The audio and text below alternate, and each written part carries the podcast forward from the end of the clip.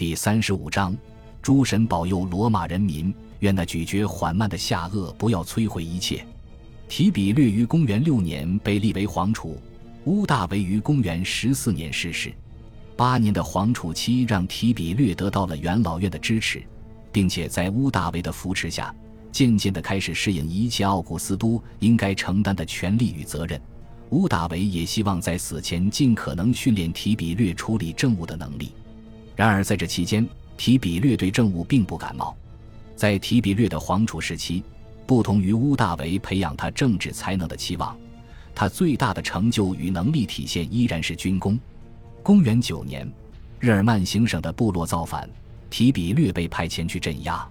公元十二年，提比略平定了日耳曼地区的一切武装抵抗，凯旋回归罗马城。亦是该年。提比略在罗马帝国的声望达到了前所未有的高峰，无论人民还是元老院都十分敬佩这位能征善战的将军。乌大维也对这场胜利十分欣慰。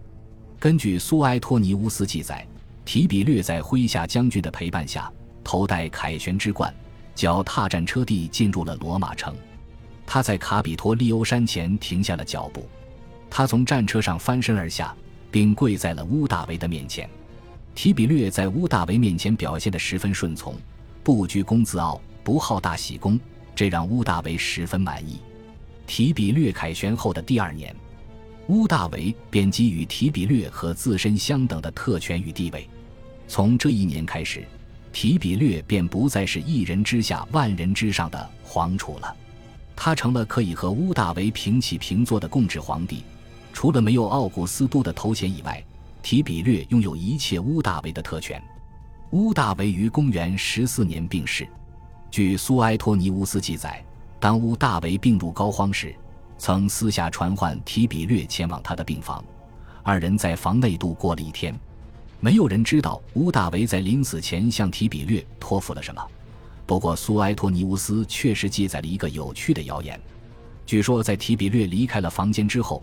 乌大维的管家曾无意间听到乌大维的喃喃自语：“诸神保佑罗马，愿提比略那咀嚼缓慢的下颚不要毁了一切。”不过这句话终究是个谣言。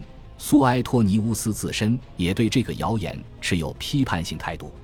他认为乌大维一生谨慎，如果他对提比略继承皇位仍有所保留的话，皇帝的位置是一定不会交予提比略的。虽然这句谣言未必属实。但是这句谣言流传至今，这一件事本身亦是非常重要的信息，不仅代表罗马城内有许多人相信过这个谣言，也代表了提比略在罗马人心中的形象。感谢您的收听，喜欢别忘了订阅加关注，主页有更多精彩内容。